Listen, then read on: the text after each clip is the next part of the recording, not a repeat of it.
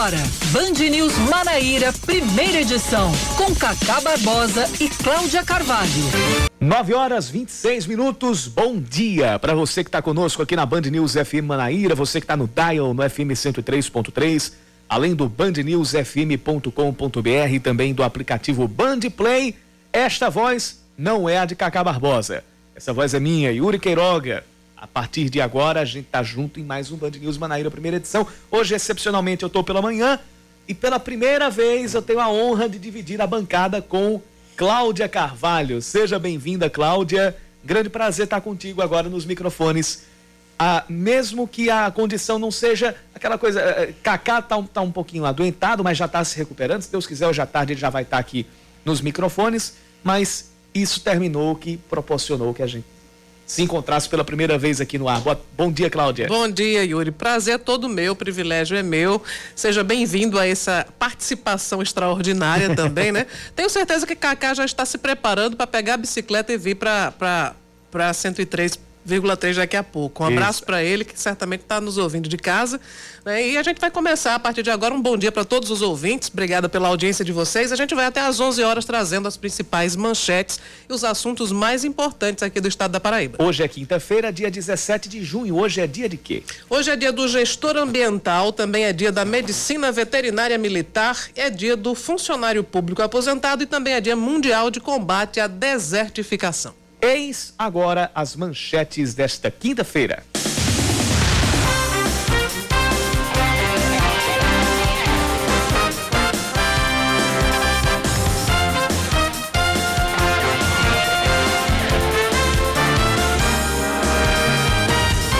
Novo decreto do regramento de atividades em meio à pandemia da Covid-19 pode ser mais flexível com o comércio de acordo com o secretário de Saúde Geraldo Medeiros. A fala dele vai no mesmo tom do que foi defendido, do que foi defendido pelo secretário de Saúde de João Pessoa, Fábio Rocha, de que manter os serviços abertos, especialmente nos dias 23 e 24 de junho, ou seja, noite e dia de São João, pode impedir viagens para o interior do estado e reduzir a circulação do vírus. A flexibilização também deve beneficiar bares, restaurantes e academias. O decreto estadual, que pode ser publicado ainda hoje, vai valer de sábado até o dia 2 de julho. Mais um destaque está prevista para amanhã à tarde a chegada à Paraíba de quase 89 mil novas doses das vacinas contra a Covid-19. Segundo a Secretaria de Saúde Estadual, serão 41 mil novas doses da Coronavac e 47.970 da vacina da Pfizer. O pouso do avião com a carga de vacinas está previsto para as 3 e 15 da tarde desta sexta-feira no aeroporto Castro Pinto, em Bahia. O governo ainda deve divulgar o, dire... o direcionamento dessas essas novas doses. A notícia vem animar várias prefeituras, já que uma estimativa do Conselho de Secretarias Municipais de Saúde da Paraíba indica que quase 80% dos municípios estão sem estoque de vacinas contra a Covid-19 para aplicar a primeira dose. Até amanhã, desconsiderando as novas doses previstas pelo governo do estado, esse índice pode chegar até 90%. Pelo menos quatro crianças que foram internadas em Campina Grande apresentam quadro grave de Covid-19. Uma delas, entubada, precisou ser transferida para um hospital em João Pessoa. O único hospital de referência no atendimento pediátrico de casos de coronavírus em Campina Grande não tinha vagas o suficiente e, por isso, foi necessária a transferência. De acordo com a Secretaria Municipal de Saúde, as crianças apresentam comorbidades como paralisia cerebral, epilepsia e síndrome de Down. Apesar da, da, da gravidade da situação, o quadro de todas essas crianças está evoluindo bem. A partir de sábado, a rotatória do José Américo, logo depois do viaduto do Cristo, será desativada e o trânsito vai ter alterações na Avenida Hilton Souto Maior. Quem sai do viaduto em direção ao bairro de Água Fria deve ir até o contorno da paróquia São José, voltar à esquerda e depois entrar à direita na antiga rotatória. Já quem vai para o José Américo precisa entrar no contorno da igreja. Essas mudanças fazem parte da segunda fase de obras viárias na avenida, de acordo acordo com a CEMOB. Rotatória do José Américo que toda vez dá muito trânsito, dá muito, muito engarrafamento por ali. Vamos ver o que, que obra vai sair, né? O que é que vai uh, sair dessas obras lá e se realmente a gente vai ter uma melhoria no trânsito naquele trecho. Por se enquanto... a gente consegue sair da rotatória, né? Porque a gente fica ali preso. É, é exatamente. Aqui, inclusive já teve gente que até montou espetinho por ali, né? Foi lá, ficou por lá mesmo. Segue para o Senado o projeto que afrouxa a lei de improbidade administrativa e restringe as penas aplicadas a agentes, agentes públicos. Uma das alterações que prevê, uma das alterações prevê que apenas as condutas dolosas, ou seja, as intencionais, vão ser punidas. E estabelece que só o Ministério Público poderia encaminhar ações desse tipo. Outro trecho barra a perda do cargo em casos em que o acusado não ocupa mais o posto que motivou o processo. Por exemplo, um governador não perderia o mandato por uma ação movida enquanto era prefeito. Entre, entre os que podem ser beneficiados com as mudanças está o, pre, o próprio presidente da Câmara, Arthur Lira, condenado em duas ações por improbidade administrativa. Ele é, ele é acusado de fazer parte de um esquema de rachadinha e de ficar com o pagamento de funcionários quando era deputado estadual em Alagoas, entre 99 e 2001. Pelo mesmo, pela mesma regra, também beneficiará Flávio Bolsonaro, porque a acusação que pesa contra ele atualmente é de prática de rachadinha quando era deputado federal. Ele não é mais, é senador, portanto, a, a acusação iria também para a Caixa das Almas. Ninguém sabe, ninguém sabe qual seria a intenção de quem está propondo esse. Deve ser intenção, né? contribuir né? para melhorar o país, né? Exatamente, inclusive para combater a corrupção. Com certeza. A atitude completamente alinhada com a nova política. Estamos, é claro, falando com ironia. Contém, né? a, a, abre aspas, contém ironia. É, sim, bastante. Grau máximo. Vamos agora falar de esporte? Bora. Campinense e Souza, o Souza de Yuri Queiroga. Né? Essa partida abre hoje a grande final do Campeonato Paraibano no estádio Amigão, em Campina Grande, a partir das quatro da tarde. O horário, por enquanto, está mantido, mesmo com o furto de cabos da fiação elétrica do estádio que aconteceu na madrugada. A Raposa não vai ter os atacantes Cadu, que está se recuperando da Covid-19, e Fábio Lima, que já disputou o estadual pela Perilima. O lateral esquerdo João Vitor, com a lesão muscular, é dúvida. Por outro lado, voltam os laterais esquerdos Felipinho e Aleph, o lateral esquerdo Gilmar e o atacante Marcos Nunes. Já o Souza terá o desfalque do lateral esquerdo Danilo Itaporanga e também do meia Tarcísio, não inscritos a tempo no estadual, e também do meia Natalício, que terá que operar o joelho. São 9h33 da manhã, Band News Manaíra, primeira edição, começando agora. E você pode participar com a gente mandando sua mensagem para o nosso WhatsApp. 991 11 9207. 991 11 9207. E você também pode participar na live nossa no Instagram. Segue a nossa página no Insta, Band News FM Manaíra, tudo junto. Band News FM Manaíra. E você pode mandar sua mensagem por lá também. Pois é, que você fica acompanhando também com a imagem, obviamente, né? E pode interagir com a gente. O Wendel, o Wendel Paiva já está conosco aqui no estúdio, fazendo essa transmissão. E a gente aguarda a tua participação também pelo Instagram.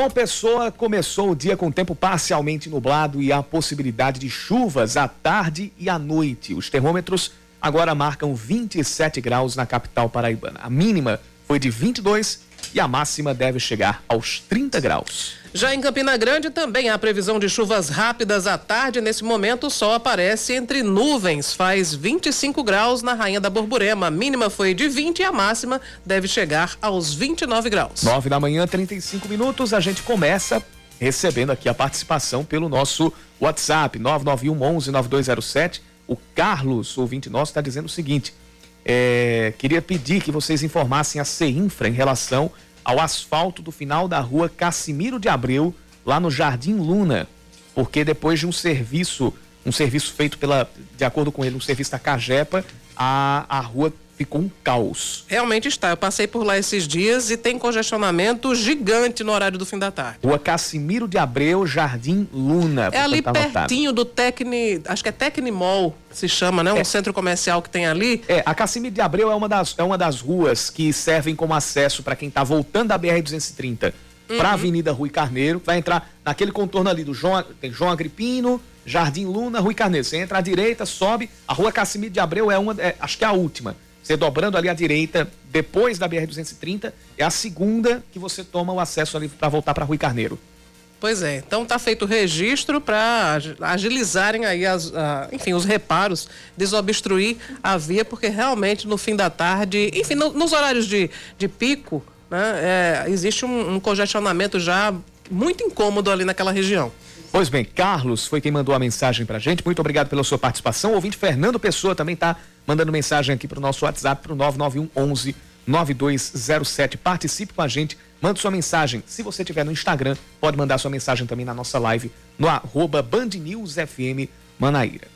A gente começa a primeira edição desta quinta-feira falando sobre a situação de quatro crianças que estão internadas, pelo menos quatro crianças internadas com sintomas graves ou casos graves da Covid-19. Três estão no Hospital Pedro I, em Campina Grande, e uma precisou ser transferida para um hospital aqui de João Pessoa. A gente conversa a partir de agora com o diretor do Hospital Municipal Pedro I, em Campina Grande, que é o doutor Tito Lívio, que já está na linha, conversa com a gente a partir de agora para tratar da situação atual dessas crianças. Doutor Tito, seja bem-vindo ao Band News Manaíra, primeira edição. Bom dia para você.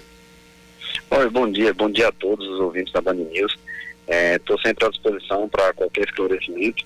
É, só ratificando, são duas crianças que estão no Pedro I e uma está no Hospital da Criança e do Adolescente aqui em Campina Grande também. Então são, são, duas, são duas internadas aí na unidade. Pelo que a gente teve aqui, é, são dois adolescentes, né? Dois adolescentes de 11 e 12 anos e a, uma criança de 9 anos está internada lá no, no, no, no, Hospital da Criança e uma criança de 3 anos foi levada aqui para o Hospital do Valentina aqui em João Pessoa. Pelo menos em relação às, aos, aos adolescentes internados aí no Hospital Pedro I, qual é o quadro deles hoje? É, pois é, essas quatro crianças, elas nas últimas 72 horas foram acometidas pela forma grave, as quatro foram entubadas e uma foi transferida para o Valentina Figueiredo. Essas duas que vieram para o Pedro I são as maiores, são adolescentes de 11 e 12 anos e é, estão em quadro grave, estão internadas, entubadas. É, a menina de 12 anos está com um quadro mais estável, ela chegou a pelo menos 48 horas, é, nós conseguimos manejá-la bem, ela já está com os parâmetros respiratórios na ventilação mecânica mais diminuídos. É, o menino que chegou ontem de madrugada, ele ainda está sendo estabilizado, mas passaram a noite bem estão relativamente tranquilos. A criança de 9 anos que está no Hospital da Criança aqui em Campina Grande, ela apresenta um quadro mais grave, necessitando de medicações invasivas para manter uma pressão mais estável e ela realmente é uma criança que mantém um cuidado mais especial. Doutor Tito, não é comum que crianças desenvolvam quadros é, graves de Covid. Na verdade, normalmente as crianças elas são assintomáticas, né? Eu queria que o senhor falasse um pouco sobre a, a situação, enfim, se elas têm comorbidades, né? E, enfim, também sobre essa avaliação da infecção em, em seu estágio mais, vamos dizer assim, mais severo, né? Em, é, em crianças e, no caso, também em adolescentes, já que tem dois desses pacientes têm 11 e 12 anos. Pois é, ao longo de mais de um ano de pandemia, nós nunca tínhamos visto, nos deparado com um número tão grande de crianças e na forma grave. Geralmente eram sintomas leves, como uma gripe comum. E agora nós podemos ver essas quatro crianças apresentando sintomas graves de uma evolução muito rápida. Em apenas três dias de sintomas, elas evoluíram para uma franca insuficiência respiratória, não respondendo a medidas de ventilação invasiva e sendo necessário a ventilação invasiva, que é a intubação. É, o que chama a atenção nessas crianças é que elas todas possuem comorbidades. Na Avenida Hilton Souto Maior ou dobrar à direita na Rua Professora Luiza Dantas, também não sendo permitido o giro à esquerda ah, para, por exemplo, acessar o bairro do Zé Américo, que também será possível ah, com esses dispositivos de retorno que nós também instalamos nas imediações da Igrejinha São José. Então, nossos agentes de mobilidade eles estarão nas ruas orientando a população, indicando os melhores caminhos, as rotas alternativas. Inclusive, Cláudio, é importante frisar que nós escolhemos, nos programamos e nos planejamos para realizar essa etapa mais complexa exatamente nesta semana de São João, tá? porque, embora, claro, não vá haver feriado, conforme se adiantou pelo decreto, mas é natural, é esperado uma fuga de, de veículos para os municípios do interior, tá?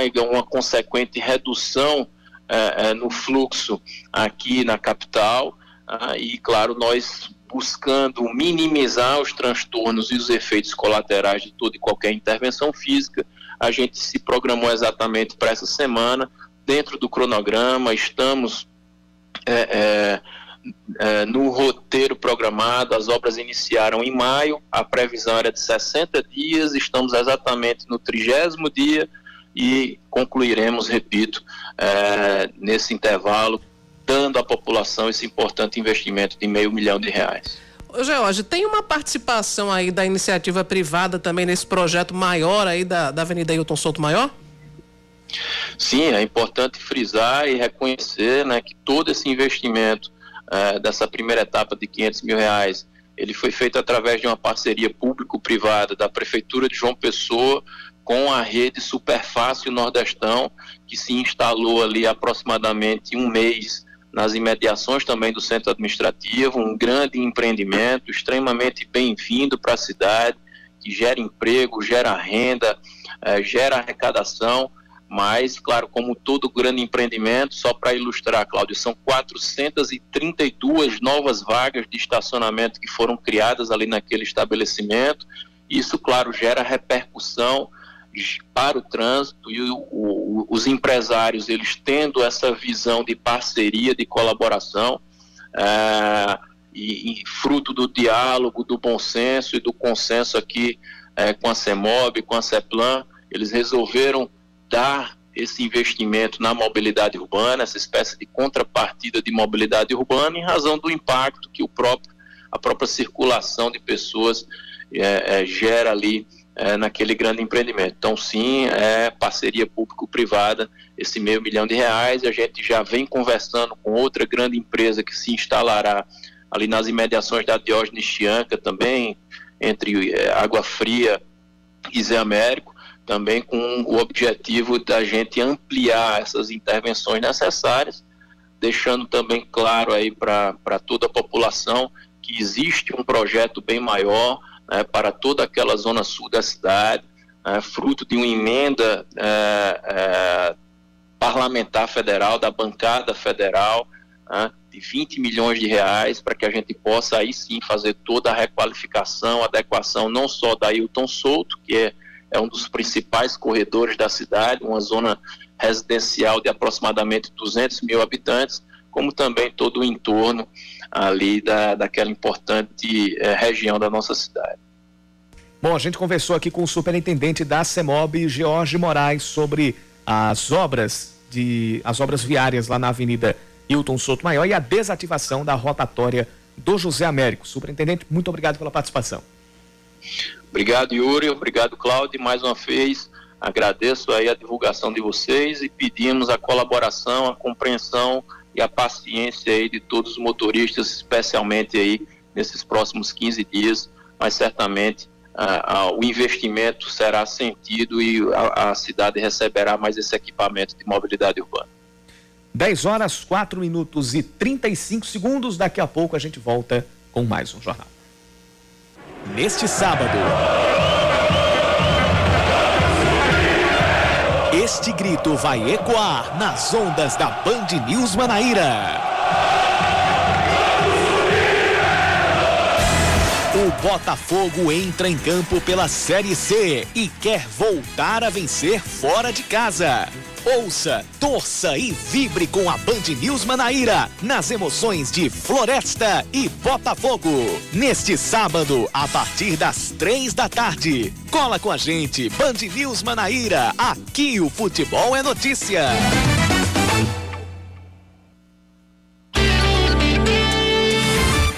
Você está ouvindo. Você está ouvindo Band News Manaíra, primeira edição.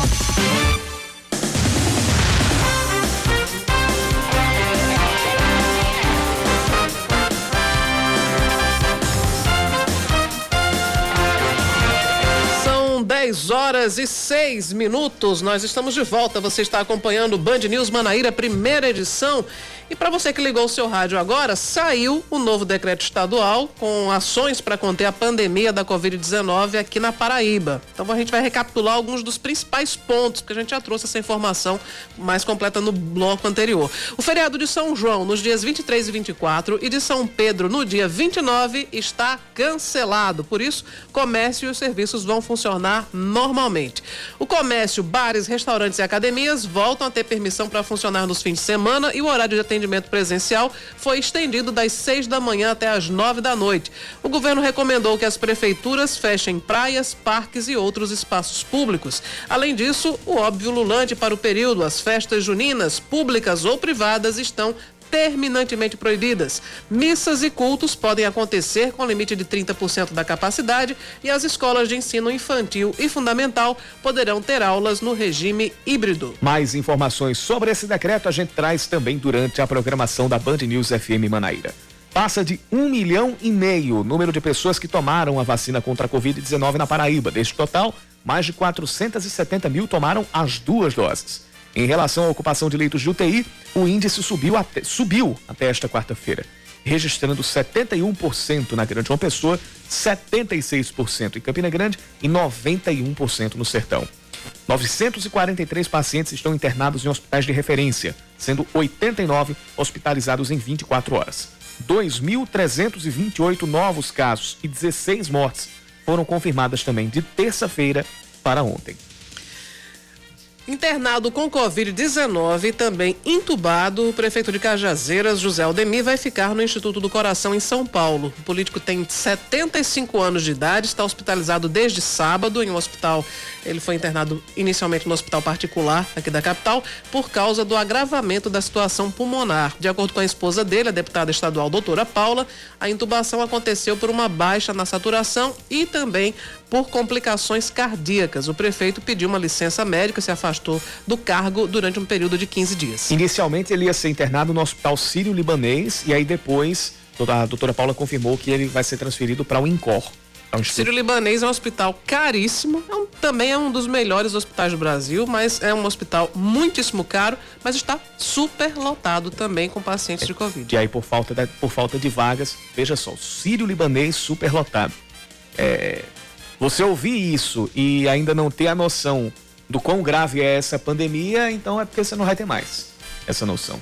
Então, nesse caso, o prefeito de Cajazeiros, o prefeito licenciado de Cajazeiros, José Aldemir, vai ser transferido para o INCOR, que é o Instituto do Coração. O governador João Azevedo diz que, pelo menos durante o governo dele, a Cagepa não será privatizada sob hipótese alguma. Ele também anunciou ontem que já está na Assembleia Legislativa um projeto do Poder Executivo que cria as micro-regiões de água e esgotos no Estado. Segundo ele, a proposta se antecipa ao prazo dado pelo Marco Legal do Saneamento Básico, que é o dia 15 de julho. Caso isso não acontecesse, o governo federal poderia fazer esse serviço até mesmo à revelia da Cagepa e do Estado, o que, de acordo com o João, poderia abrir espaço para um desmonte da companhia. A gente ainda vai falar sobre essa situação envolvendo, envolvendo a Cagepa durante este jornal. Bom, e no Senado, ainda sem consenso, a votação da medida provisória que abre caminho para a privatização da Eletrobras foi adiada para hoje. A análise da medida provisória, que perde a validade na próxima terça-feira, era o primeiro item da pauta de ontem, mas a inclusão dos chamados jabutis que são aquelas emendas que não têm relação com a proposta original, fez com que a sessão fosse remarcada.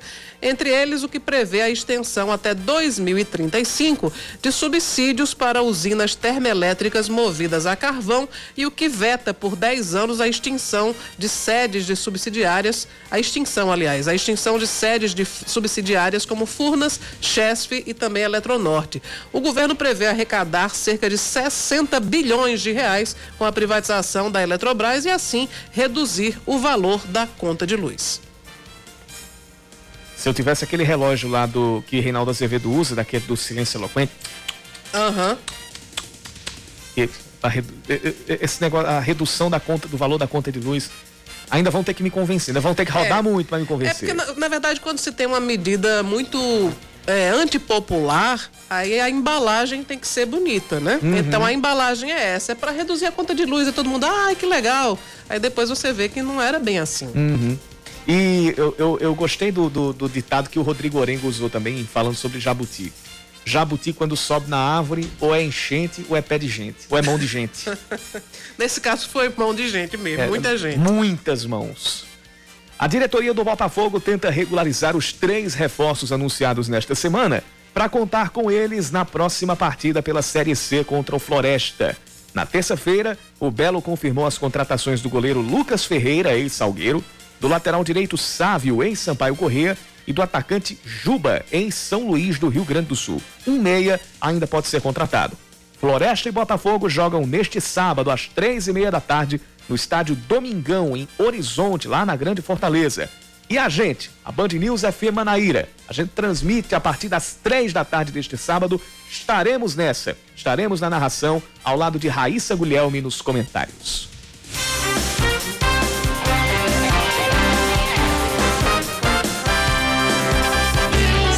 Caminho. Informação rápida de trânsito. O trânsito já deu uma bela de uma melhorada lá na. Na, no final da rotatória do Caique, onde havia ainda um dos últimos pontos de engarrafamento lá na, ou aqui nos corredores da cidade de João Pessoa. Agora a gente não tem mais pontos de engarrafamento na cidade, apenas retenções em semáforos nos principais corredores. E também uma retenção ali na Avenida Pedro II, aqui pertinho da, da Band News FM Manaíra, no semáforo com a Massimiano de Figueiredo.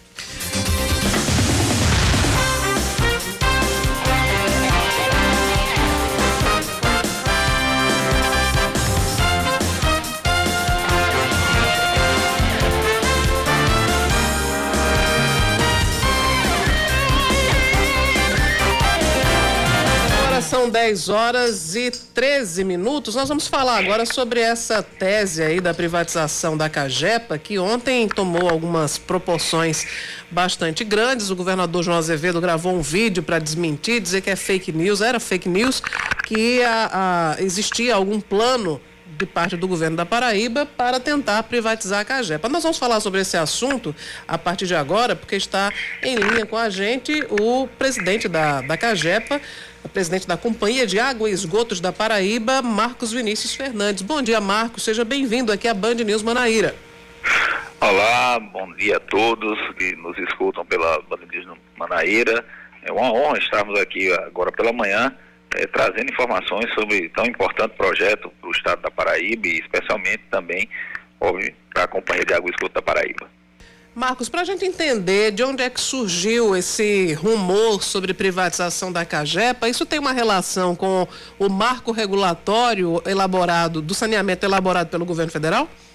Na realidade, primeiramente é importante é, entender a questão do que da informação que foi passada na privatização da companhia, né? Esse é o primeiro passo. Na realidade, existe hoje um projeto de lei que inclusive se encontra em discussão é, na Assembleia Legislativa do Estado da Paraíba, é, que trata de um dos pontos do, do, do, novo marco do saneamento, que é a regionalização.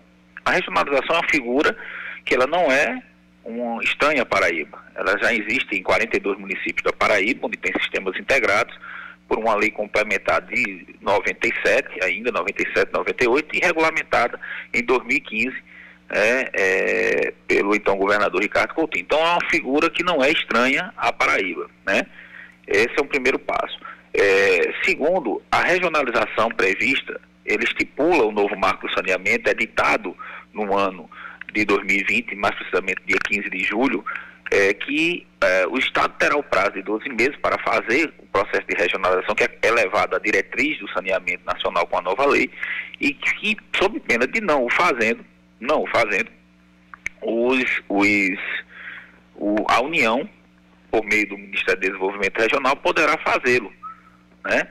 Então, assim, é, é, tem um primeiro aspecto. O segundo aspecto, é, que nós temos esse prazo para fazer, sob pena do Estado fazer, do União fazer. O outro ponto importante, que nós queremos também ressaltar, é que uma vez não feito essa regionalização, os municípios que não estiverem dentro dessas regiões ficarão impedidos de receber recursos da União, seja de orçamento geral da União, ou seja de financiamentos oriundos é, de fundos públicos e ou é, entidades públicas, como BNDES e outras instituições financeiras ligadas à União. Então, isso é extremamente prejudicial aos municípios paraibanos. Então, por exemplo, o município consegue recursos da FUNASA para fazer saneamento rural, seja por cisternas, seja por, por banheiros é, para serem construídos na zona rural, por exemplo, eles não poderão ter acesso a esse recurso enquanto não estiverem regionalizados. Então, fizemos o estudo, já estamos desde agosto do ano passado discutindo todo esse processo, montando todo esse processo dentro da companhia, com a secretaria, discutindo essa, essa construção. Feita essa construção, foram feitas várias simulações, é, foi feita uma contratação é, de, um, do, de um instituto de, de renome que conhece, a, não precisa a gente discutir sobre a competência da USP de São Paulo, né, especialmente sua escola de economia de Ribeirão Preto, onde inclusive um dos consultores é o doutor Vladimir Ribeiro, que ajudou a construir a lei do saneamento em 2007, era consultor do então secretário de saneamento Abelardo. Então tem todo um processo que nós conseguimos construir e apresentamos à Assembleia. Não, tem, não, não se fala em privatização, não se fala em vender a companhia, não se fala em, então, na realidade, aproveitaram o momento de, de fazermos esse encaminhamento e uma vez feito esse encaminhamento, de fato, como foi feito, né, é, aproveitar o momento e essa discussão para, vamos dizer assim, acender as questões de natureza, é, eu diria, muito mais políticas, efetivamente, no sentido de política eleitoral, do que efetivamente uma discussão nesse sentido. Então, é, a gente, o governador já fez isso de, de pronto e eu aqui estou reafirmando que não existe nenhum tratativa dentro da Companhia de Água e Esgoto da Paraíba, na sua diretoria, no seu conselho de administração, que, ou atos ou gestos que visem a privatização da empresa. É, Bom, então isso. Mas você falou aí sobre a questão da regionalização. E aí eu queria entender melhor o, o que é exatamente a regionalização dos serviços da CAGEP. Na realidade, a regionalização não é dos serviços da CAGEP, é dos serviços de saneamento, de água e esgotamento sanitário no Estado. Veja só, nós hoje temos, o Estado da Paraíba tem 4 quintos do seu território dentro do semiárido nordestino. É verdade? Então você tem um, um, um território que nós temos aqui quase entre adutoras prontas, adutoras é, em execução, uma, uma, uma tendência acho que a gente, a gente perdeu o contato aqui com o presidente da CAGEP, caiu. É, vamos refazer aqui para a gente conseguir entender exatamente o que é. é ele falava, ele, fa ele, ele, falava sobre, sobre justamente o projeto que foi encaminhado pelo governador João Azevedo, é, que vai regionalizar o serviço, vai dividir em quatro micro-regiões para a gestão da água e, e, e, do esgoto, e que isso não seria uma regionalização, segundo o presidente da CAGEP, isso não seria uma, re, uma regionalização da companhia, mas sim dos serviços de saneamento básico como um todo, né? Exatamente, é, é, é basicamente isso. Mas esse projeto, ao chegar à Assembleia, gerou críticas de parte de alguns deputados, deputado Jeová Campos, por exemplo, ele é, defende que o projeto seja mais discutido com, com a população paraibana, mas há uma previsão, inclusive, porque hoje a Assembleia deve fazer uma, uma sessão bastante longa para iniciar o recesso de meio do ano. Então, uh, existia uma possibilidade desse projeto ser incluído na votação do dia de hoje. Então, isso também a gente vai refazendo o contato com Marcos Vinícius, também uh, buscar saber com ele se existe realmente, se está projetado essa votação ainda para hoje. Abrindo parênteses, a sessão de hoje da Assembleia Legislativa que promete ser importante, porque, segundo a, a, o presidente da casa, o Adriano Galdino, é, o dia hoje ia ser separado somente para votações de matérias de urgência urgentíssima. Uhum. Né? Inclusive a LDO, a Lei, a lei de Diretrizes Orçamentárias. É, essa daí que é a, a mais importante para que haja, inclusive, o recesso, né? É, porque tem no regimento interno, quando eles votarem a LDO, já, vai, já vão poder sair para o recesso, inclusive pode acontecer de, de, de, de forma antecipada. É aquela, é aquela coisa, eu lembro, eu lembro do tempo de escola, de você fazer as provas, querer passar querer ficar com a média 7, 7,5, o pouco antes, para não, não ter recuperação para entrar de férias antes. Pois é, então a, a, a, corrida é essa. No caso das férias dos deputados, elas começariam. Hoje seria o último dia de trabalho, eles voltariam apenas no dia 2 de agosto. Pedro Limeira, agora a gente está mudando um pouquinho de assunto, enquanto a gente está refazendo aqui o contato com o presidente da Cagepa, que é o Marcos Vinícius. Enquanto a gente não refaz o contato, dou uma passada aqui nas participações no nosso WhatsApp 9911 é, 9207. O, o Rivaldo está perguntando, uma pessoa com 46 anos com comorbidade, tem hipertensão e obesidade, não tomou a primeira dose no período, porque estava cirurgiado, como ele faz para tomar a primeira dose agora? A gente, eu vou, vou, vou passar essa demanda aqui para a Samara Gonçalves, mas acredito que quem ainda não tomou a, a, a vacina e faz parte de outros grupos, de grupos prioritários que já começaram a, a vacinação, pode agendar a sua vacinação e tomar a primeira dose normalmente. João Pessoa, exatamente. O Oscar Neto veio, veio, veio confirmar aqui. É o Rivaldo Leite que está tá mandando aqui a mensagem.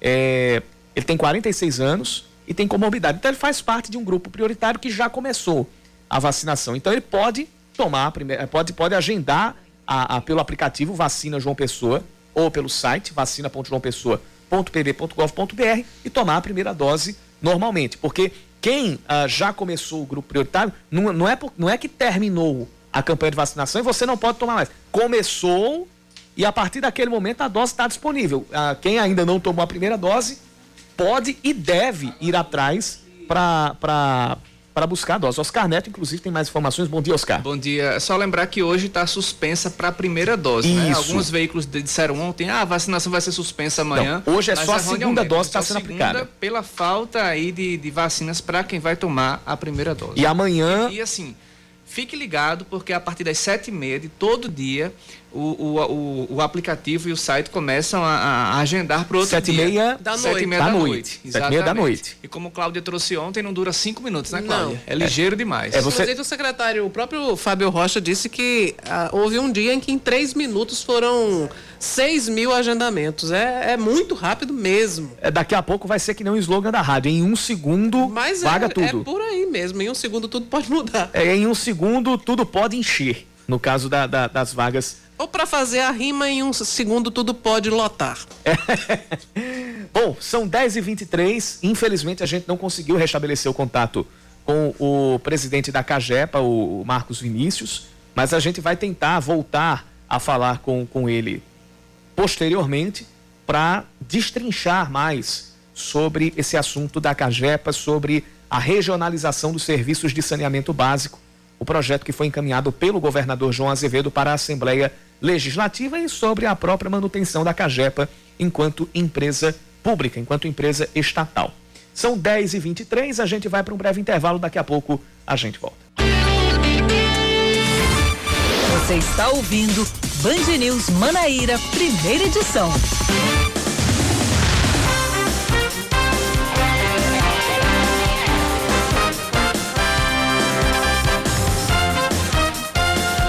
10 horas 26 minutos, segunda hora do Band News Manaíra, primeira edição, e últimos 34 minutos. Vamos até às 11 da manhã. Daqui a pouco tem Carla Bigatti, quem também está pousando daqui a pouco, direto de Nova York, naquela ponte aérea Nova York-São Paulo, Nova York-João Pessoa, é Eduardo Barão para comandar o Band News Station, começando já já às 11. Enquanto isso, nós seguimos por aqui.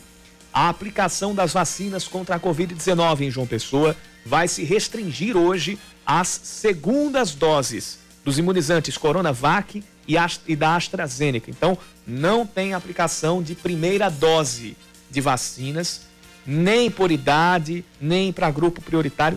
Hoje é somente quem já tomou a primeira dose da Coronavac há mais de 28 dias ou quem já tomou a primeira dose da AstraZeneca há mais de 90 dias. E só. A vacinação começou às 8 da manhã e vai até o meio-dia em todos os pontos, sejam eles drive-thru ou não. Para as doses da Coronavac, a aplicação é só para pedestres, não é drive-thru, é só para pedestres.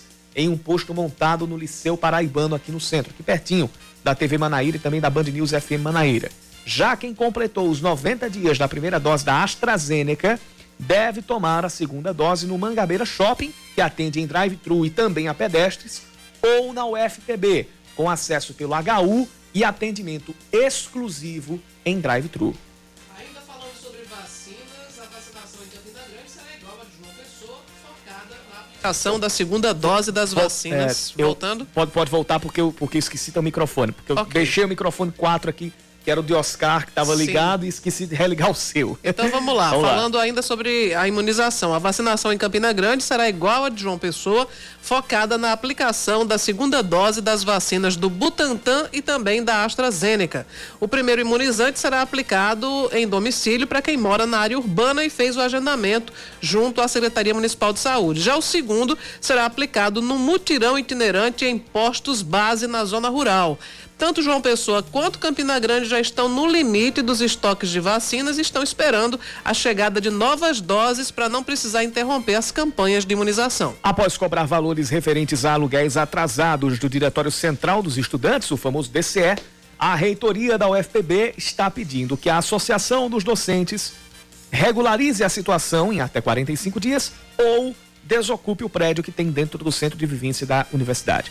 Segundo o reitor Valdinei Gouveia, a dívida passa dos 2 milhões e 600 mil reais. O pedido se estende também para o Sindicato dos Trabalhadores em Ensino Superior do Estado da Paraíba, o Sintesp. O presidente da ADUF-PB, Associação dos Docentes, Fernando Cunha, rebateu o reitor e disse que a solicitação não é reconhecida pelas entidades. De acordo com ele, o espaço é ocupado há 42 anos e durante todo esse tempo a instituição tinha o aval da universidade. O Sintesp e a DUFPB, como eu já disse, tem 45 dias para regularizar a situação.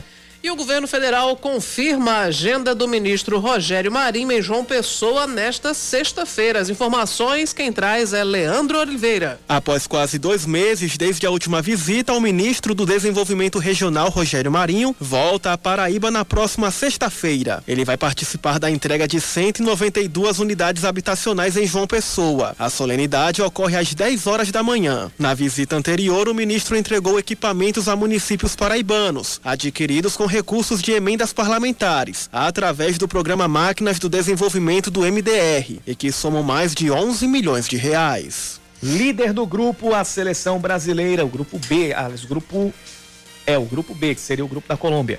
A seleção brasileira volta a entrar em campo hoje pela Copa América. O confronto entre Brasil e Peru tem transmissão da Band News FM a partir das oito e meia da noite. A bola rola às nove com a narração de Marcelo Duó, comentários de Denilson Show reportagens de Maurício Ferreira. Mais cedo, às seis da tarde, a Colômbia enfrenta a Venezuela no Estádio Olímpico Pedro Ludovico, um dos mais bonitos estádios do Planalto Central, lá na cidade de Goiânia.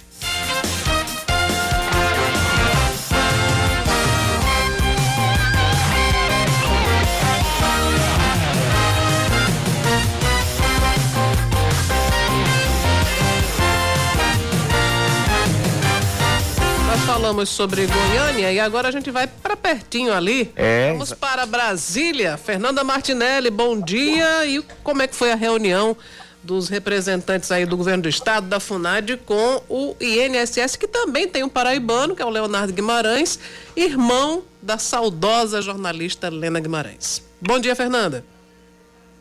Oi, Cláudia, bom dia a você, Yuri e a todos os ouvintes. É verdade, a reunião aconteceu ontem e serviu para definir um projeto piloto que vai é, garantir a implantação de uma parceria entre o governo do estado, o INSS e a FUNAD para o atendimento em relação a serviços previdenciários para as pessoas com deficiência. Hoje a Paraíba tem cerca de 27% da sua população com algum tipo de deficiência. Esse atendimento vai servir para os usuários que procuram a FUNAD, mas também para aqueles que não fazem um tratamento frequente, mas que vão poder recorrer aí à FUNAD para ter esse é, seu atendimento garantido. O principal objetivo é fazer com que a fila para o atendimento presencial tenha uma diminuída, zere. É, o intuito do presidente Leonardo é, Guimarães, perdão, é justamente zerar a fila de espera para as pessoas com deficiência que estão tendo dificuldade no atendimento presencial em relação ao próprio INSS. É, quem falou sobre essa reunião foi o deputado federal Hugo Mota, ele que foi um dos intermediários dessa parceria, que falou sobre é, a importância da, do convênio entre INSS, governo do estado e FUNAD e também sobre o seu trabalho nessa intermediação para que esse projeto começasse a ser garantido. Vamos acompanhar.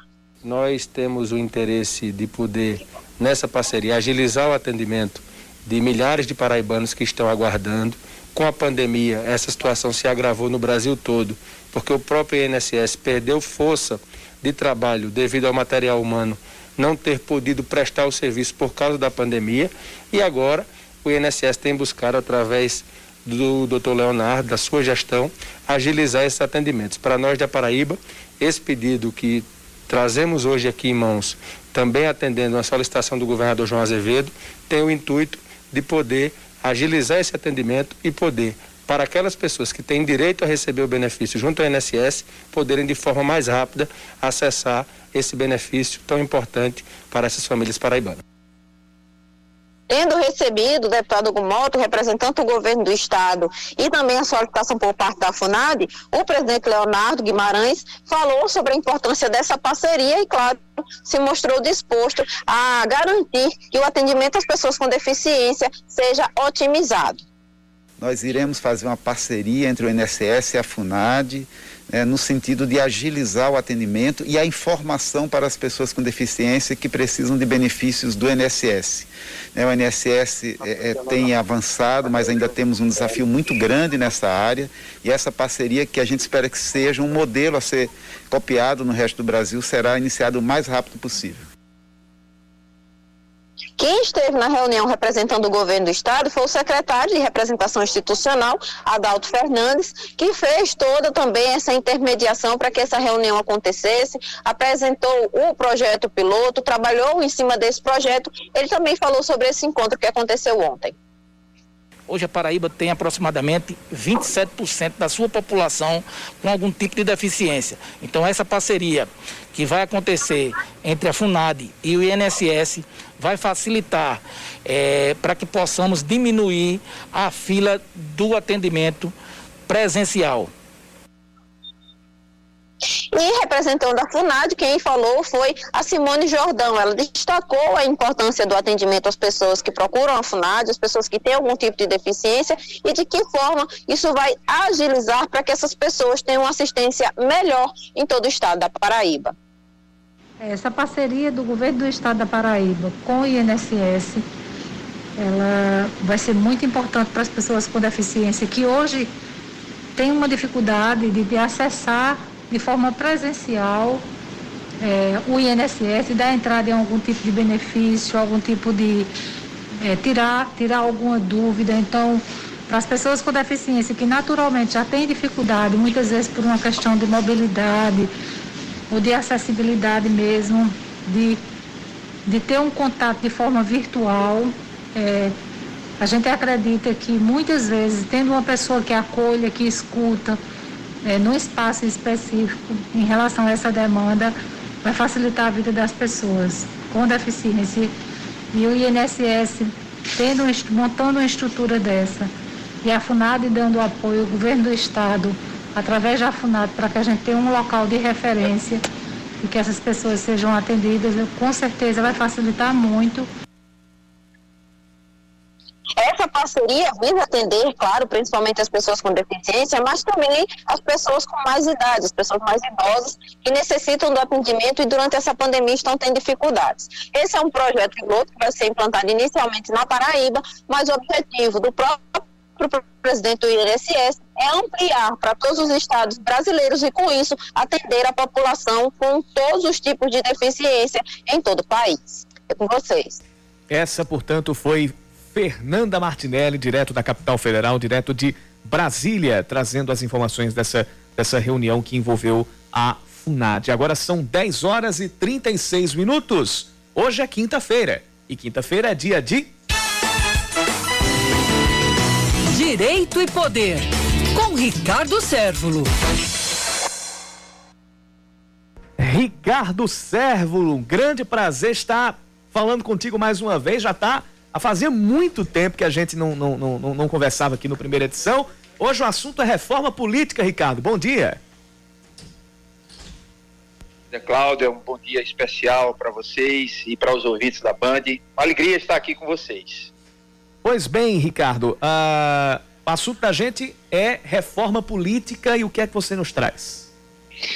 Pois é, é o assunto que está na, na pauta do dia, né, na crista da onda, está super quente, que é a aprovação, né, foi antes de ontem, a aprovação da chamada Federação de Partidos. É, a Câmara aprovou ah, essa, essa ideia, né, ela, ela nasce de uma relatoria do senador Renan Calheiros e é, a Câmara aprova no sentido de renascer, né, fazer ressurgir, ressuscitar a, as coligações. Ela tem um modelo parecido com as coligações.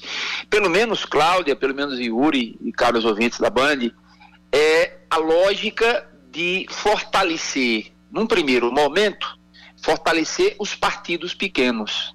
É um mecanismo de defesa contra. É aquele assunto que a gente falou a semana passada aqui, que é a, o enxugamento, a necessidade do enxugamento da, dos pequenos partidos, das chamadas siglas de aluguel, nominadas siglas de aluguel, que é feito isso para, muitas vezes, para negociatas é, políticas, é, que isso entra em jogo, que tempo de, de, é, de televisão e rádio, verba partidária.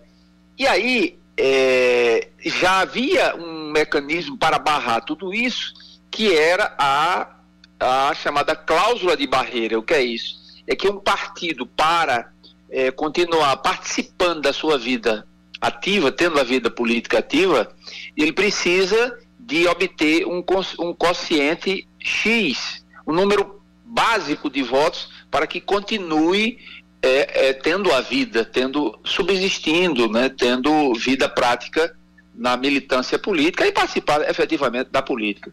Então essa essa medida da cláusula de barreira, ela já estava prejudicando pequenos partidos, a princípio partidos de esquerda.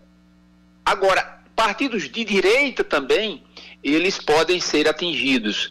Mas claro que a carga maior ficou, segundo os analistas, ficou para os pequenos partidos de esquerda. E essa, essa, essa é, medida da chamada cláusula de barreira que nós acabamos de falar, ela tem um... Jogava uhum. na Parma, somente. Era só isso, né? Era o tempo da Parmalat também, a, a Parma e tinha a Parmalat também, então teve um grande investimento e era o super time da Parma. Depois a quebradeira foi grande. E hoje tem a final do Campeonato Paraibano. Hoje, já que a gente teve a inversão aqui de, de horário, eu vou poder ver de, de casa. Mas no finalzinho do Band News Manaíra, segunda edição, provavelmente o jogo já vai ter terminado, a gente entra para falar ao vivo sobre como foi Campinense e Souza, jogo que começa às quatro da tarde lá no estádio Amigão. Dito isto, eu digo até amanhã no segundo Não há tempo para mais nada, né? Não há tempo é para... É um K1B e um Acabou-se. Né? Acabou-se em homenagem ao nosso Cacá Barbosa. E eu digo até amanhã à tarde. Cláudia Carvalho estará daqui a pouquinho. Daqui a pouco eu estou no Muito Mais trazendo os principais assuntos políticos no Muito Mais Política. E eu também. Também estarei no... Verdade, no... a gente sempre se encontra lá no... Isso, estarei Na lá. filinha para entrar no, no Muito Mais. Exatamente. Um cheiro, Cláudia. Valeu pra... demais, Yuri. Obrigado pra... a todo mundo que ficou com a gente. Um abraço. Até amanhã. Até amanhã. Cheiro pra todo mundo. Vem aí o Band News Station. Você ouviu Band News Manaíra, primeira edição.